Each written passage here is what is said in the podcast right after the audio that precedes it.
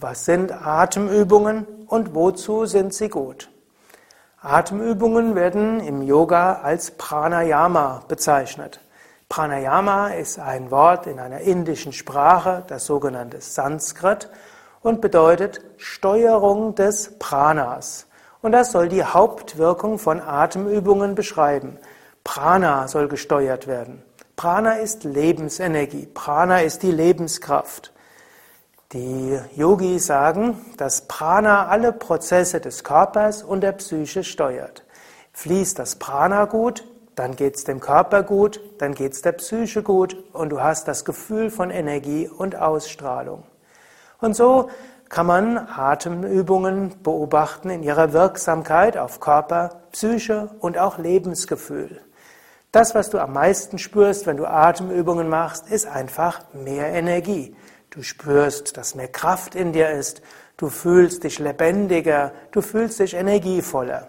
Das ist sicherlich die Wirkung von Pranayama, die du als erster spürst und die praktisch jeder erfährt, der Pranayama übt. Da die Lebensenergie körperliche Prozesse steuert, wirkt dieses Pranayama natürlich auch auf den physischen Körper für die Gesundheit des Atmungssystems, für das Herz-Kreislauf-System und weil die Atemübungen auch den Sauerstoff in allen Körpersystemen verbessert, wirken die Pranayamas auch auf den ganzen Körper. Pranayama wirkt auch auf die Psyche. Verschiedene psychische Zustände kannst du ja verbinden mit äh, Energie. Angenommen, man ist nervös, ängstlich, äh, gereizt, hat eine innere Unruhe, dann würde man sagen, da ist das Prana, die Lebensenergie, unruhig. Mit Atemübungen bekommst du diese Lebensenergien zur Ruhe. Daher helfen Atemübungen vorzüglich gegen Lampenfieber, gegen Angstzustände, hilft vorzüglich gegen Nervosität, innere Unruhe. Wenn du eher in einem depressiven Gemütszustand wärst oder auch drohendes Burnout verspürst, Atemübungen sind dort ganz ausgezeichnet. Denn wenn du mittels Atemübungen dein Energiegefühl erhöhst, wenn du merkst, dass Lebensfreude dich durchdringt, dann verschwinden auch äh, negative oder depressive Gemütszustände. Atemübungen sind natürlich auch Übungen für die Lungen und fürs Atmungssystem. Und so nimmt es kein Wunder, dass die moderne Forschung nachweisen konnte, dass Yoga-Atemübungen vorzüglich helfen als Vorbeugung und auch als Behandlung von Asthma, von chronischer Bronchitis, von COPD, also anderen Lungenproblemen, dass Atemübungen sogar hilfreich sind, um Folgen von Emphysemen zu reduzieren und allgemein die Lungenkapazität erhöhen. Sogar Leistungssportler profitieren von Atemübungen, weil sie die Ausdauer durch die Entwicklung und Kultivierung der Lungenkapazität verbessert. Du musst jetzt nicht krank sein, um vom Atemübungen zu profitieren und dies ist auch kein Therapievideo, es ist auch kein Therapievortrag. Ich erwähne nur, dass Atemübungen für all das gut ist und du vielleicht auch mit einem Arzt oder einem Heilpraktiker oder einem Yogatherapeut besprechen kannst, welche dieser Atemübungen dir vielleicht ganz besonders gut tun könnten. Für Yogis spielt auch eine große Rolle, dass Atemübungen helfen, den Geist zur Ruhe zu bringen, das Prana, die Lebensenergie in die höheren Chakras, in die höheren Energiezentren zu bringen und auf diese Weise der Meditation zuträglich sind.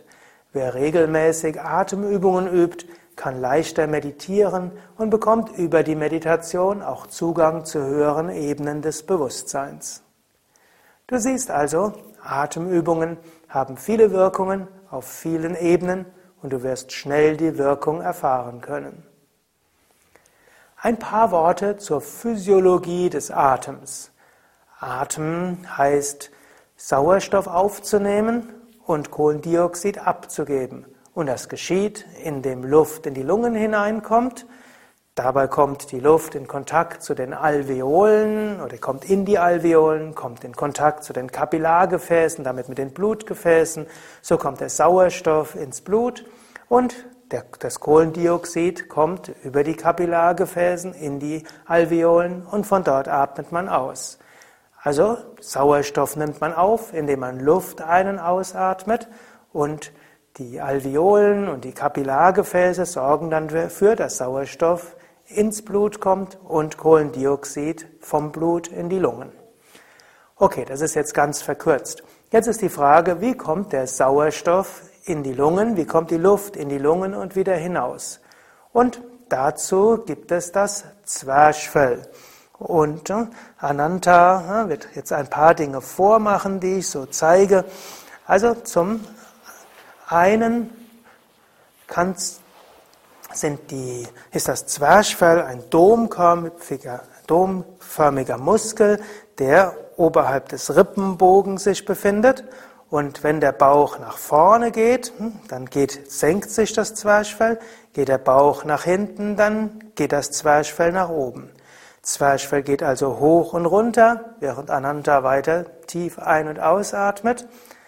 Und dabei kommt die Luft in die Lungen und wieder hinaus. Diese erste Atemart nennt sich die Bauchatmung oder die Zwerchfellatmung. Das ist die Grundatmung. Wenn du Babys beobachtest, wirst du feststellen, sie atmen fast nur mit dieser, ba mit dieser Bauchatmung, mit dieser Zwerchfellatmung. Die zweite Art zu atmen nennt sich die Brustatmung.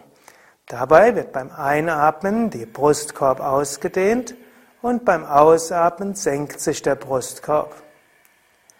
Beim Einatmen der, wird der Brustkorb weit und beim Ausatmen wird der Brustkorb enger. Das geschieht mittels der sogenannten Zwischenrippenmuskeln. Die dritte Art zu atmen ist die Lungenspitzenatmung, auch die hohe Atmung.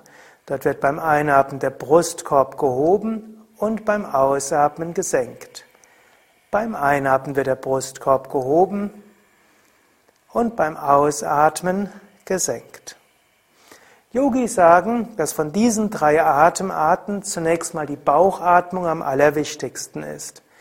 In der Alltagsatmung, und Ananta wird wieder zeigen, wie die Bauchatmung geht, in der Alltagsatmung nutzt du ja nicht das volle Lungenvolumen, sondern du atmest wenig sanft ein, sanft aus. Der Körper holt sich die Menge an Sauerstoff, die er braucht.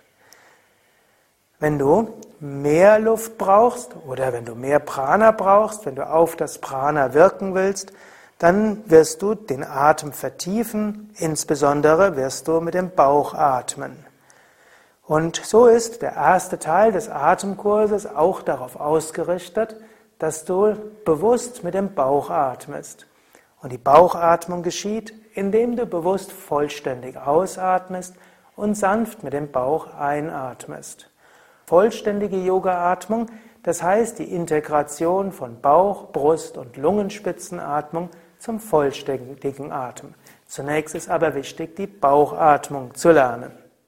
Mehr Informationen zum Yoga findest du auf unseren Internetseiten unter www.yoga-vidya.de